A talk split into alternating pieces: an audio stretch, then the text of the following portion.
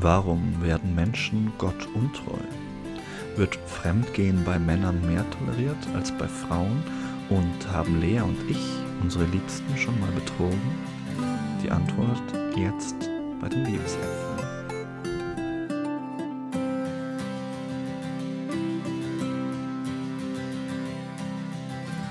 Herzlich willkommen zur 32. Folge der Liebesäpfel. Es ist kurz vor Weihnachten, unsere Weihnachtsfolge sozusagen. Und wir sprechen heute an Weihnachten, wie könnte es passender sein, über, ja, vielleicht die Entstehungsgeschichte, würden Kritiker sagen, des Christentums. Manche sagen ja, Maria hat ihren Mann Josef betrogen, ist schwanger geworden und dann hat sie es Gott in die Schuhe geschoben. Und Josef, der einfältige Pinsel, hat ihr auch noch geglaubt Wann könnte man also passender über das Thema Untreue und Fremdgehen sprechen als kurz vor Weihnachten? Und mit wem könnte man besser sprechen als mit Lea? Hallo Lea. Hallo Jonas, hallo liebe ZuhörerInnen da draußen und ich freue mich dabei zu sein und danke für die wunderbare Einladung, Einladung sowieso, aber Einleitung, Mani. Ja, du bist ja, bist ja quasi Stammgästin. Es gab ja. noch keine Folge ohne unsere Kultur- und Sozialanthropologin, Sexualpädagogin, psychosoziale Beraterin und Trauerbegleiterin Lea. Ich bin Jonas, evangelischer Theologe und Philosoph. Und wir beginnen auch diese Folge einmal wieder mit einem intuitiven Zugang. Lea, was fällt dir ein, wenn du Fremdgehen hörst? Äh, wenn ihr Fremdgehen hört, Trash-TV. Also, äh, weil mhm. ich bin, also ist ein bisschen äh, ein Guilty Pleasure von mir. Ich schaue sehr gern Temptation Island, also äh, die kommentierte Klassiker. Version auf YouTube, ja, Klassiker, genau. und da geht es ganz sehr viel um äh, Treue testen, um Fremdgehen und ich finde es einfach extrem interessant, wie wie das in Reality Trash TV vermittelt wird, welche Bilder vermittelt werden und und teilweise was mit der Realität zu tun hat und teilweise eigentlich überhaupt nicht. Genau. Aber mhm. das ist so meine erste Assoziation damit, so das Bild äh, noch einen langen Arbeitstag sitze ich vor dem Laptop und schaue mir und lasse mich berieseln und schaue Menschen dabei zu, wie sie einander fremdgehen. ja, voll arg. Ähm, mein Voyeurismus wird dabei befriedigt. Jonas, was ist denn deine erste Assoziation mit Fremdgehen und Untreue? Ich habe sofort so. Ich habe sofort so eine gesellschaftliche Perspektive, sticht mir so ins Auge und das ist vielleicht auch total unfair, aber es hat natürlich für mich ganz stark so, wir sind eine kleine, heile Familie und äh, führen eine gute Beziehung und dann passiert das Schlimme, der Mann geht fremd, äh, mm. am besten irgendwie war mit seinen, mit seinen Jungs unterwegs in der Stadt und hat zu viel getrunken und dann ist es passiert und dann wird das irgendwie ausgeschlachtet und zum Gossip. Und vielleicht ist das ja auch ein bisschen das, was, warum solche Formate, die du gerade beschrieben hast, so gut laufen. Ich glaube, es ist sowas ganz Archaisches, dass wir äh, uns über sowas das Maul zerreißen, an sowas Interesse haben, an dieser ja, an diesem, an diesem Konflikt. Wir schieben es dann gerne auf die Biologie und sagen, ja, das ist, mhm. der Mann muss eben seine, seinen, seinen Samen verteilen in der Welt. Ich fange jetzt, ich, ich steche jetzt einfach mal den Dolch direkt in die Wunde leer. Bist du schon mal fremdgegangen? Ja. ähm, äh, ja, ich bin schon mal fremdgegangen. Mhm bin nicht stolz drauf, war nicht meine beste Zeit. Das war in meiner ersten Beziehung, die, ähm, die wir am Anfang, also ich war in meiner Anfang 20er mit meinem Partner damals und es war anfangs eine monogame Beziehung, wir haben sie später geöffnet, also zu einer mhm. offenen Beziehung mit bestimmten Regeln. Bin aber fremdgegangen, als die Beziehung noch geschlossen war, also monogam war.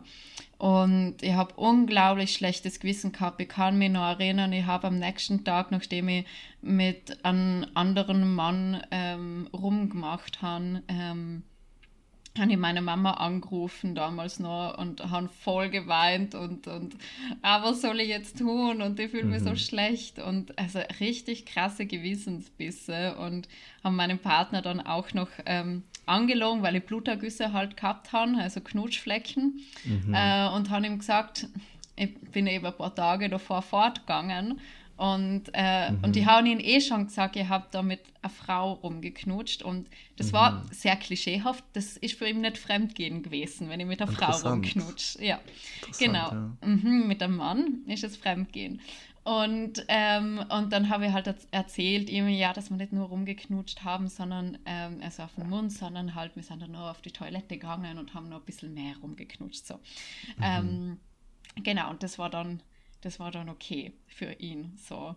Ähm, mhm. Ja, aber die ganze Geschichte mit dem Fremden, also er hat mir auch betrogen, eigentlich schon bevor ich ihn betrogen habe. Und zwar nicht nur einmal so mit jemandem rumgeknutscht, sondern komplett eine andere Beziehung eingegangen noch. Und das mhm. äh, auch weiter durchgezogen in der Zeit, wo wir dann die Beziehung geöffnet haben. Und ähm, und ihn gefragt haben, ob er irgendwie mal was mit jemandem hat oder so und er immer, mhm. nahe hat nichts und mhm. ich habe dann irgendwann die Beziehung beendet, weil ich gemerkt habe, das passt nicht und erst im Nachhinein ist rausgekommen, dass er mir eigentlich okay. die ganze Zeit fremdgegangen ist, so. Und das war meine Erfahrung mit Fremdgehen, die merkte, was bis heute ähm, schon ähm, ja, mit mir was macht auf jeden Fall. Und ja. das darf man nicht unterschätzen, wie äh, beim Fremdgehen, äh, was das welchen äh, Einfluss auf den Menschen, auf die Beziehung hat. So, mhm. genau. Ja. Ja, äh, verstehe ich. Mhm, mhm. Ja. Ja, hast du irgendwelche Erfahrungen mit Fremdgehen? Das hätte ich wahrscheinlich nicht fragen sollen. Jetzt ja, das ist, den Spieß einfach. Auf um. jeden, Jonas, du kommst du nicht aus. Also, wenn, wenn ich mich da nackig ja, ja. mache, musst du die mit nackig ja, ja, das, machen. Das, äh, so läuft das wohl. Ich, ja, also.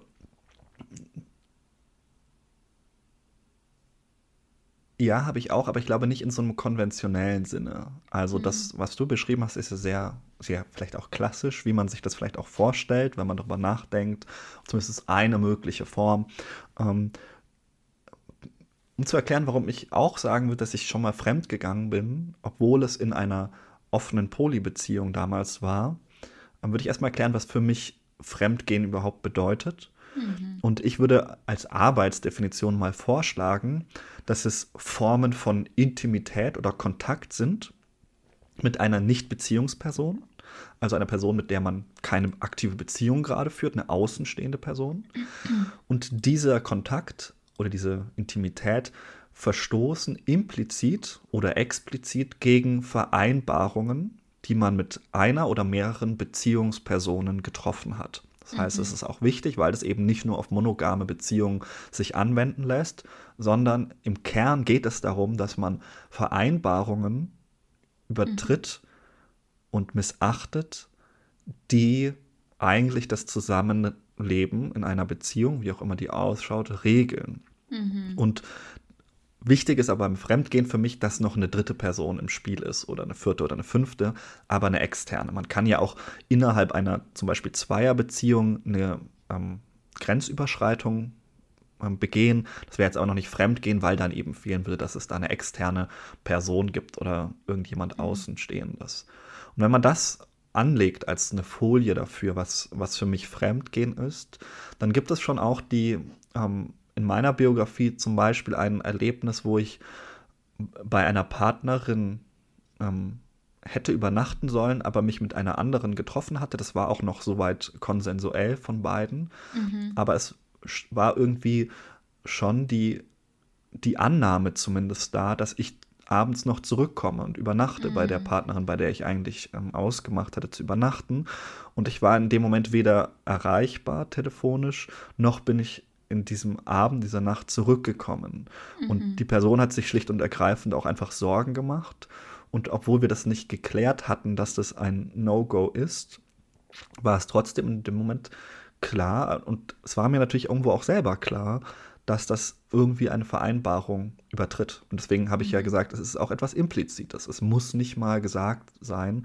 Oft haben wir, glaube ich, ein sehr gutes Gespür, wann wir Mhm. diese, diesen Akt des Fremdgehens, der Untreue begehen. Und Mhm. das geht natürlich dann auch in, in Polybeziehungen. Ja.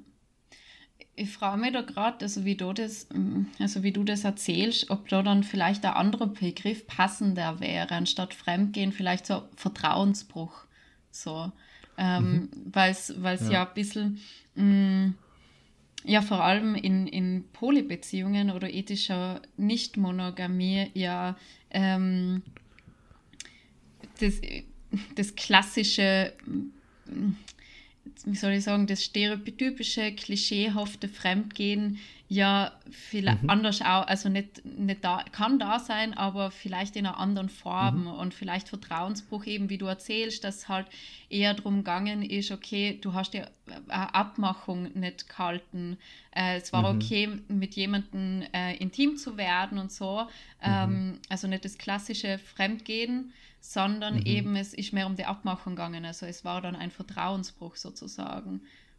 Also Mhm. vielleicht könnte man das dann so benennen. Ja, genau. Also das ist auch Mhm. äh, wichtig, das vielleicht auch ein bisschen zu unterscheiden. Und ich glaube, es ist generell wichtig, sich ein bisschen zu überlegen, warum gehen Leute eigentlich fremd. Mhm. Und äh, ich, ähm, ich habe mir darüber ein bisschen Gedanken gemacht, was für verschiedene Typen vielleicht auch des Fremdgehens es geben könnte. Und so eine Art Typologie ähm, mir im Vorfeld überlegt. Auch ne, im Sinne so von Max Weber. Natürlich, so Idealtypen sind niemals oder fast nie genauso in der Wildlaufbahn anzutreffen, aber um ein bisschen zu unterscheiden, wie, wie unterschiedlich es eigentlich sein kann zu äh, ja, dieser Vorgang oder dieses Ereignis des Fremdgehens, wie das entstehen kann. Und was du beschreibst, also dieser erste Typus, ähm, den würde ich, würde ich nennen, irgendwie Fremdgehen als Beziehungsflucht oder aus Mangel heraus. Das ist, glaube ich, ganz häufig die Begründungsfigur, dass Leute zum Beispiel in Beziehungen sind, in denen sind sie unglücklich, sie erleben vielleicht einen Mangel, der kann auch temporär sein und sie suchen sich dann außerhalb eine, irgendwie eine Erfüllung. Und ähm, das wird auch ganz oft angenommen. Und das ist natürlich wichtig, dass man das im Hinterkopf hat, dass das nicht unbedingt der Grund sein muss. Wir haben aber ganz oft die Vorstellung, dass wenn jemand fremd geht, dass es quasi auch eine Kritik an der bestehenden Partnerschaft ist oder ein Ausdruck davon, dass die Person nicht genug ist. Es gibt aber noch ganz andere. Also ein zweiter Typus wäre zum Beispiel das Fremdgehen aufgrund sexueller Orientierung. Das ist bei Menschen, das war vor allem historisch ganz lange ein großes Thema. Ähm, man, man denke da klischeemäßig an einen homosexuellen Mann, der in einer Ehe lebt mit einer Frau und Kindern, weil das einfach kulturell und gesellschaftlich angesagt war und sich dann eben seine sexuelle Orientierung außerhalb der Beziehung ausleben musste. Das wäre ein ganz anderes, äh, eine ganz andere Begründungsfigur. Es gibt ähm, Fremdgehen als Beziehungsstil. Es gibt Leute, die haben das quasi zwanghaft, dass sie das brauchen, auch den Thrill und den Kick außerhalb der Beziehung noch Sex zu haben. Gerade Persönlichkeitsstrukturen, die man irgendwie narzisstisch nennen würde, haben das oft. Ähm, oder da kann man das wahrscheinlich beobachten. Ähm, damit nicht verwandt, aber nicht ganz das Gleiche, würde ich sagen, ist vielleicht Fremdgehen aus Minderwertigkeitsgefühlen. Man sagt es oft, also wenn man ein bisschen sich da einliest, dass das in der Midlife Crisis zum Beispiel passiert, dass Menschen das Gefühl haben, ah, ich bin nicht mehr so attraktiv, ich bin nicht mehr so jung, aber ich muss meinen Marktwert nochmal checken. Und dann gehen die raus und äh, haben nochmal irgendwie eine Affäre, um zu sehen, ah, okay, ich bin noch, ich bin immer noch attraktiv, weil sie das eben, ähm, ja, quasi von außen die Bestätigung bekommen wollen. Und das fünf, der fünfte Typus, den ich hier noch dazu stellen würde, ist eben das Fremdgehen aus Rache. Weil es in deiner Geschichte nicht ganz, weil du es nicht erfahren hast, aber das ist ja durchaus denkbar. Man erfährt, ne, mein Partner hat mich betrogen, meine Partnerin, na dann mache ich das jetzt auch. Und ähm, all diese fünf würde ich mal summieren unter dem Typen des zwanghaft kompensatorischen Fremdgehens, also weil es irgendeine Art von ähm, Kompensation, also Ersatz ist für irgendwas und es eine Zwanghaftigkeit dahinter steht. Ganz anders sind zum Beispiel Fremdgehen im Affekt und oder auch Slip-Up oft genannt. Das heißt, man ist irgendwie unterwegs, lernt irgendjemand kennen auf einer Party und tanzt zusammen und irgendwie eins kommt zum anderen und dann rutscht die Hand irgendwie in die Hose und äh, man knutscht plötzlich rum und äh, wird dann gerne oft auch begründet da von Menschen zu sagen, ja, ich wurde verführt, ich konnte mich gar nicht wehren. Das war irgendwie im Moment so ein ganz affektives, unwillkürliches Moment, das dann nicht geplant sein muss, Das ist ja. bei den ersten fünf Typen vielleicht durchaus der Fall und mhm. damit verwandt. Ähm, Fremdgehen unter Drogen, würde ich mhm. sagen, ist auch nochmal ein Fall, der ist oft, oft äh, korreliert das mit dem Affektiven, also dieses Unwillkürliche, aber es wird eben begründet dadurch, dass ich betrunken bin. Und davon mhm. nochmal ganz zu trennen, wären zwei Typen, die ich sozial forciert nennen würde einerseits Fremdgehen als Initiation. Das haben wir zum Beispiel ähm, in militärischen Kontexten. Es gibt zum Beispiel die Praxis, dass man in der Bundeswehr oder im ähm, Bundesheer ähm, zum Beispiel in ein Bordell geht. Und dann kann es durchaus mhm. sein, dass erwartet wird, der soziale Druck, dass du dort auch ähm, sexuelle Handlungen hast mit ähm, Prostituierten. Und das kann durchaus auch ähm, eine Form des Fremdgehens sein, wenn du eine Partnerin hast, aber eben durch den sozialen Druck dazu genötigt wirst. Noch, noch, mhm. noch krasser vielleicht sogar oder damit verwandt ist das eben als Mutprobe. Also das kann zum Beispiel auch in militärischen Kontexten passieren. Ähm, wir haben das leider in Kriegen im letzten Jahr ähm, sehen müssen, dass mhm. wieder sexualisierte Gewalt eingesetzt wurde als äh, Waffe und als Kriegsmittel. Und dann kann es natürlich sein, dass zum Beispiel Soldaten, ähm, die zu Hause Frauen, Männer haben, mhm. sexuelle und nicht vereinbare und nicht vereinbarte Kontakte haben. Das wäre auch eine Art sozial forcierten Fremdgehens. Und so hat man quasi neun verschiedene Typen, die ganz unterschiedlich sind und vielleicht auch unterschiedlich zu bewerten wären. Mhm. Was fällt dir ein bei, ähm, bei der Frage, warum Menschen fremdgehen? Was hast du für Ideen und vielleicht können wir die ein bisschen zuordnen zu diesem?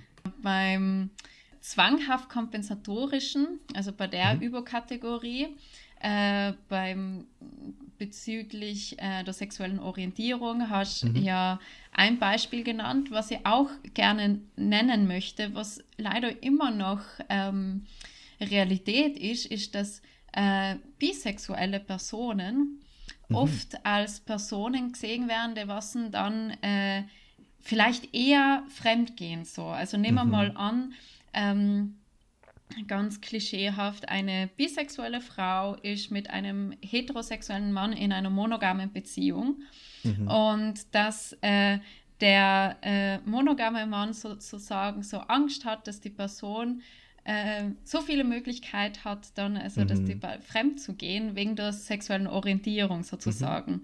Mhm. Und ähm, oder dass die Person das so den Drang hat, okay, äh, ich muss nur meine sexuelle Orientierung ausleben sozusagen. Mhm. Und das finde ich krass halt, dass das immer noch Realität ist und ähm, und auch wenn es die Person ausleben möchte, dass das ja deswegen also äh, gibt es ja ethische Nichtmonogamie, dass das okay ist, wenn man drüber spricht. So. Aber das mhm. möchte ich auch einfach anmerken, dass da ähm, auch eben sexuelle Orientierungen ähm, teilweise da ein klischeehaftes, stereotypisches Denken immer noch da ist. Genau. Und das, was mir noch aufgefallen ist, äh, als du so über die äh, verschiedenen Formen des Fremdgehen gesprochen hast, ist das ähm, die Gender-Thematik, also die Bilder, die was man im Kopf hat, auch jetzt am Ende so mit der Initiation, mhm. Junggesellenabschied mhm. und so, dass ähm, es kulturell mhm. mehr geduldet wird, dass äh, Männer sozusagen fremd gehen. Mhm. Und da mache ich auch einen Bogen zu Trash-TV. Mhm. Da wird, das sieht man ganz, ganz klar, auch wenn es jetzt äh, viele Sachen gespielt sein oder von der Produktion auch mhm. angestichelt sein, ähm, wird aber dennoch das Bild reproduziert, ähm, dass es okay ist, dass Männer mehr flirten, Männer mhm. mehr Körperkontakt haben. Und umgekehrt, wenn Frauen, also wenn ich jetzt in dem, dem binären System bleibe, mhm. ähm, Frauen da viel mehr äh, Konsequenzen, mhm. äh, soziale Konsequenzen spüren, wie Slut-Shaming ähm, oder sie sind unrein oder sie sind kein unter Anführungszeichen mhm. Wifi-Material, ganz Gott. überspitzt gesagt. Ja, das sind Begrifflichkeiten. Ja, ich, ich kenne den Begriff, ich finde ihn ganz schlimm, aber ja. Ja, extrem, extrem. Aber das sind halt Sachen, die was echt, wenn man mh, mm, sich so Reality-TV-Sachen anschaut mhm. oder eben auch die Bilder, die im Kopf sein, eben äh, immer noch da sind. Mhm. So. Und das finde ich halt arg. Ähm, ja. Ja, total. Das sind die Sachen, die was mir nur eingefallen äh, sein. Statistisch so. interessant gehen ja Frauen laut Statista und laut Eigenauskunft öfter fremd als Männer. Also von, wenn man da Befragung macht, gibt es eine mhm. Ähm, ak relativ aktuelle Studie, die sagt, also ein Drittel der Frauen, mhm. wiederum sind wir in einem binären System, absolut richtig, geben an, schon mal fremdgegangen zu sein. Bei mhm. Männern sind es ein Viertel, könnte man sagen, etwa grob. Die Frage ist natürlich mhm. hier auch, ähm, wo fängt Fremdgehen an? Wo hört es auf, Lea? Was würdest du sagen? Wie, wie kann man das einerseits vielleicht mhm. so ein bisschen definieren, aber vielleicht auch, wie geht man dann damit um? Also hast du vielleicht mhm. dann auch so ein bisschen Tipps für unsere ZuhörerInnen, wie geht man damit um, wenn es passiert ist? Weil wenn es ein Drittel der Frauen tun, ein Viertel der Männer, ist es nicht so unwahrscheinlich, dass einige unserer ZuhörerInnen damit in den nächsten Jahrzehnten vielleicht mal konfrontiert sein werden. Und was macht man ja. dann vielleicht auch? Ja, also zuerst mal, es sind ja jetzt zwei Fragen. Einmal so die Frage, wann fängt Fremdgehen mhm. an ähm, und wo hört es auf? Ich glaube, das ist sehr individuell. Mhm. Also einerseits, welche Beziehungsform lebt man? Mhm. Äh, lebt man monogam, lebt man ethisch nicht monogam und da eben auch der Begriff ethisch mit mhm. dabei. Also genau das, das kleine, der kleine Begriff ethisch äh, impliziert, dass man versucht, so gut wie möglich zu kommunizieren und Vertrauensbrüche zu vermeiden. Mhm. Äh, und natürlich kann es aber passieren. Und was jetzt Fremdgehen ist, wann es anfängt, ich glaube, das ist sehr individuell. Mhm. Äh, viele unterscheiden, also viele, aber es gibt Unterscheidungen einmal von den körperlichen, also von der Ebene mhm. und einmal von der emotionalen Ebene.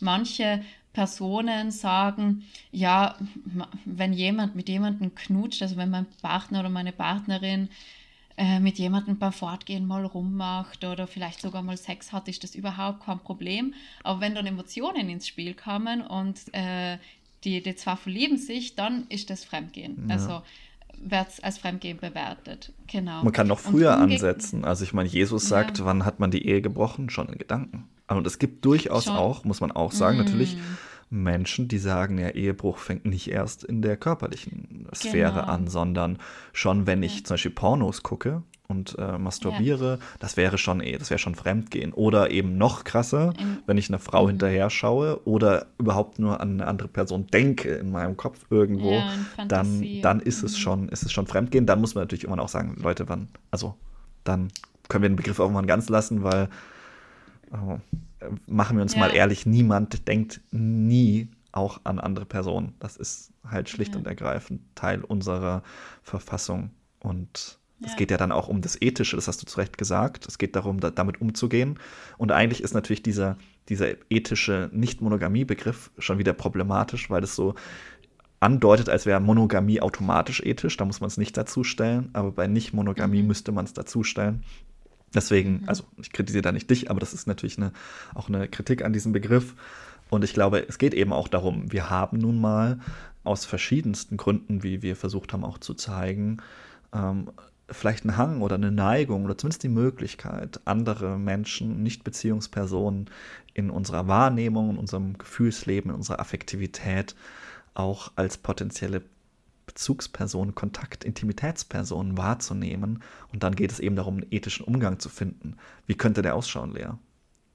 Ja, zudem möchte ich noch sagen, dass es menschlich ist. Mhm. Also wir sind soziale Wesen, wir sind voneinander abhängig und unser Nervensystem ist darauf ausgelegt, äh, Verbindungen aufzubauen, sei es emotionale oder auch körperliche. So. Mhm. Und und ich möchte auch nochmal sagen, dass es auch ähm, Abstufungen gibt von äh, Beziehungsformen, dass es nicht immer um, um die klassische romantische Liebesbeziehung geht, sondern es gibt platonische Beziehungen, mhm. es gibt freundschaftliche Beziehungen, wo auch Intimität enthalten sein kann. Mhm. So, und wo das ganze Fremdgehen so irgendwie, also zu dem Punkt, so wie kann man damit umgehen, Kommunikation ist the key. Mhm. Ähm, old but gold, äh, sage ich jetzt mal. Und es geht nicht äh, darum, äh, in Beziehungen Konflikte aus dem Weg zu gehen mhm. oder äh, Krisen zu vermeiden. Das passiert und das ist okay. Ähm, und es kommt viel mehr darauf an, wie man dann äh, füreinander da ist. Mhm. Ähm, oft ist das ja der Gedanke da, so wenn fremdgegangen wird, dann wird die Beziehung beendet. Mhm. So die Reaktion drauf, ähm, die erste. kann sein, eine Entscheidung, dass man dann die Beziehung beendet. Es kann aber auch sein, dass wenn man äh, die, den Konflikt hat oder die Krise vom Fremdgehen, dass das in der Beziehung passiert ist und es offen kommuniziert worden ist, dass, dass es passiert ist, das ist ja ein Schritt. Manche verheimlichen mhm. es ja auch. Mhm. Ähm, dass es ein großes Potenzial gibt, äh, Nähe in der Beziehung herzustellen und äh, hinzuschauen, okay, was sind denn Themen in der Beziehung? Wie können wir unsere Beziehung wieder stärken? Mhm. Und da ist es natürlich auch hilfreich, wenn man professionelle Unterstützung mhm. äh, in Anspruch nimmt, von Paarberatung zu Paartherapie.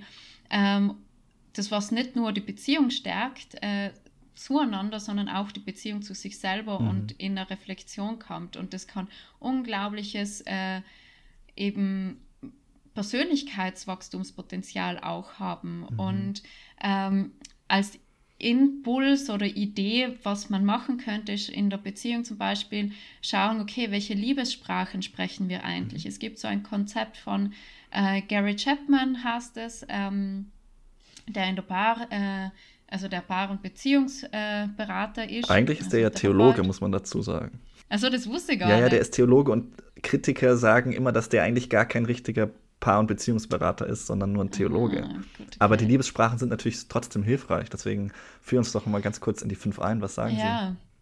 Ich kenne das eben vor allem aus dem äh, Therapie- und Beratungskontext ja. der Liebessprachen. Und die haben sich, wenn man sich Social-Media-Posts anschaut mhm. über Liebessprachen, dann gibt es mittlerweile tausende von Nuancen. und äh, also das ist ja ganz spannend, bei sich selber hinzuschauen und mhm. wie wie zeige ich eigentlich Liebe und was brauche ich eigentlich, damit ich mich geliebt fühle. Ja. Und äh, die fünf Liebessprachen, die jetzt Gary Chapman so mal ähm, nennt, sind einmal Lob und Anerkennung. Also ähm, da geht es sehr viel um äh, verbale Äußerungen, wie zum Beispiel Bestärkungen, Ermutigungen ähm, und äh, also auf Englisch Words of Appreciation mhm. sozusagen. Dann Zweisamkeit wäre die nächste äh, Liebessprache, also im Englischen die Quality Time. Also das heißt, dass man wirklich bewusst gemeinsam Zeit verbringt und nicht nur ähm, irgendwie gemeinsam da ist und aufs Handy schaut, sondern wirklich äh, Erlebnisse gemeinsam macht. Mhm. Ähm, ins Museum gehen oder was, was nie, tiefgründige mhm. Gespräche. Dann die dritte Liebessprache wäre ähm, Zärtlichkeit oder eben die physische Ebene und die nonverbale Ebene.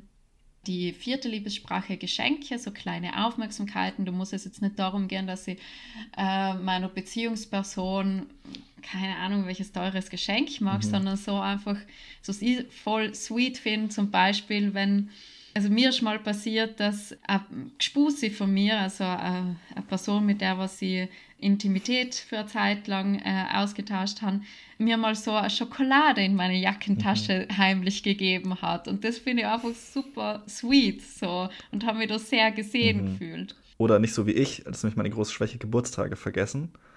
Äh, das ist meine geheime Superschwäche. Das kann ich gar nicht. Mhm. Und das ist natürlich bei Leuten, die auf sowas positiv reagieren, ein absolutes No-Go. Ja.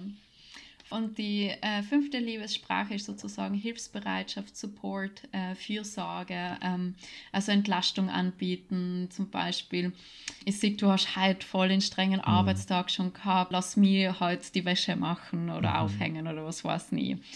Genau. Wenn man da eine gute Balance findet in einer Beziehung, dann könnte man vorbeugen, so den Mangel mhm. aus dem ja, so wie du in den Typologien vom Fremdgehen beschrieben hast, dass es aus einem Mangel rauskommt, ähm, dass vielleicht gar kein Mangel in einer Beziehung entsteht. Und gleichzeitig möchte ich aber auch dazu sagen, dass deine Partnerperson nicht alle Bedürfnisse einfach erfüllen kann. Ja. Also es ist ja eine unglaubliche Zumutung auch auf eine einzige Person alle Bedürfnisse zu mhm. projizieren, ja. was man sich wünscht. So. Ja. Das ist eine gute Überleitung, weil alle Bedürfnisse auf eine, ähm, eine zu projizieren, das ist ja auch so ein bisschen eine Überschrift des Monotheismus, könnte man sagen. Also die monotheistischen Religionen sind ja, zeichnen sich ja dadurch aus, dass man sagte, man hat nicht mehr viele Götter, sondern einen. Und ich würde sagen, dieses Thema Untreue ist natürlich auch sehr religiös überbaut. Also man muss ja nur anschauen, die zehn Gebote, der Dekalog fängt damit an, du sollst keine anderen Götter neben mir haben. Das ist das erste Gebot. Und äh, wer da nicht äh, an Mono, Polyamorie oder Monogamie denkt, der der Gott von seinem Volk Israel erwartet, das ist sicherlich da irgendwie auch mit drin verbacken. Und das Spannende finde ich jetzt an der Stelle, deswegen finde ich das schön, dass du das mit den Liebessprachen sagst. Ähm, dieses erste Gebot wird begründet in, in, bei den zehn Geboten. Es fängt nämlich damit an, ich bin dein Gott, der dich aus, dem, aus deiner Gefangenschaft in Ägypten herausgeführt hat. Das ist ja die Geschichte, dass Gott das versklavte Volk aus Ägypten herausführt und deswegen deswegen soll, soll man keine andere Götter haben. Das ist so die Idee und das kommt schon ganz früh. Religionsgeschichtlich kommt dieser Gedanke hinein. Und ich finde das insofern spannend, weil das ja eigentlich damit auch schon ein Beziehungsgeschehen strukturiert. Das heißt, das, das Verhältnis von Gott und Mensch ist eins, das auf Beidseitigkeit beruht und das auch seine Begründung darin hat, dass Gott sich als ein Gott erweist, der, ja, der der fürsorglich ist, der, ähm, der diesen Mangel auch stillen kann. Und die Frage ist jetzt mhm. vielleicht auch so ein bisschen äh, für uns, die wir uns auch mit Religion in diesem Podcast beschäftigen, ähm, wenn das so ein zentrales Motiv ist, Untreue und äh, Monotheismus und Religion, also sowohl im Judentum als auch im Koran, äh, in, im Christentum sowieso, auch im, erst, im Römerbrief, im ersten Kapitel, geht es um dieses Thema der Treue und Untreue, auch zwischen Menschen. Ähm, ja, nochmal die Frage, sind, äh, wie steht es da eigentlich um unsere Treue? Also, Lea, bist mhm. du eine treue Gläubige, würdest du das sagen? Nee. also ich würde eigentlich sagen, ähm, vielleicht würde ich sagen, ich bin Gott loyal, aber mhm. nicht treu. Okay. Ich unterscheide es, dass für mich Gott ähm, so wie ich Gott verstehe für mich, mhm. äh, in unterschiedlichen Manifestationen vorkommt. Mhm. Zum Beispiel in der Natur, auch in Menschen, also das Göttliche in Menschen sehen oder eben auch in anderen Gottheiten, also in ähm, Göttinnen zum Beispiel von anderen Kulturen und Religionen. Zum Beispiel habe ich in meinem Zimmer ein Bild von der, äh, von der ähm, Göttin Kali hängen aus dem Hinduismus, äh, die für mich einfach was symbolisiert, das was mir in meinem Glauben einfach hilft oder im Alltag mhm. hilft, so die Zerstörung und Geburt. Wenn man Kali kennt, Kali wird immer als sehr einschüchternd dargestellt, mhm. mit rausgestreckter Zunge, mit äh, einer Totenkopfkette um den Hals und steht auch ähm, auf einer männlichen ähm, äh, Person drauf, mhm. also auf Shiva mhm. eigentlich. Mhm. Ähm, ja, und äh, das finde ich sehr kraftvolles Bild. Okay. Ähm, genau, also deswegen würde ich sagen, in dem Fall gerade zu der Frage, ob ich eine treue Gläubige bin. Nein. Also loyal, ja. ja. ja. Wie schaut es bei dir aus? Also ich meine, du bist ja noch tiefer in der Thematik drinnen. Das ist ja wirklich jetzt auch eine, eine Bekenntnis oder eine Glaubensfrage, mehr als eine theologische. Also natürlich hat es theologische Eleme Elemente und ähm, also gerade so dieses, äh, eben dieser Aspekt, dass wir, woher das eigentlich kommt, dass wir uns überhaupt fragen, bin ich Gott treu? Ist ja eine interessante Frage, weil da steht ursprünglich eben dahinter diese, dieser, dieses Moment, dass, dass, die, dass die Gläubigen Gottes Gott untreu wurden. Das heißt, also man kennt vielleicht diese Geschichte von, vom Berg Sinai, wo, die, wo das Volk die Gesetzestafeln empfängt von Mose, aber lässt sich Zeit oder Gott lässt sich Zeit und dann bauen die sich ein goldenes Kalb und beten damit quasi wen anders an als Gott. Also eine Ersatzgebetshandlung. Äh, und das wird natürlich sofort abgestraft.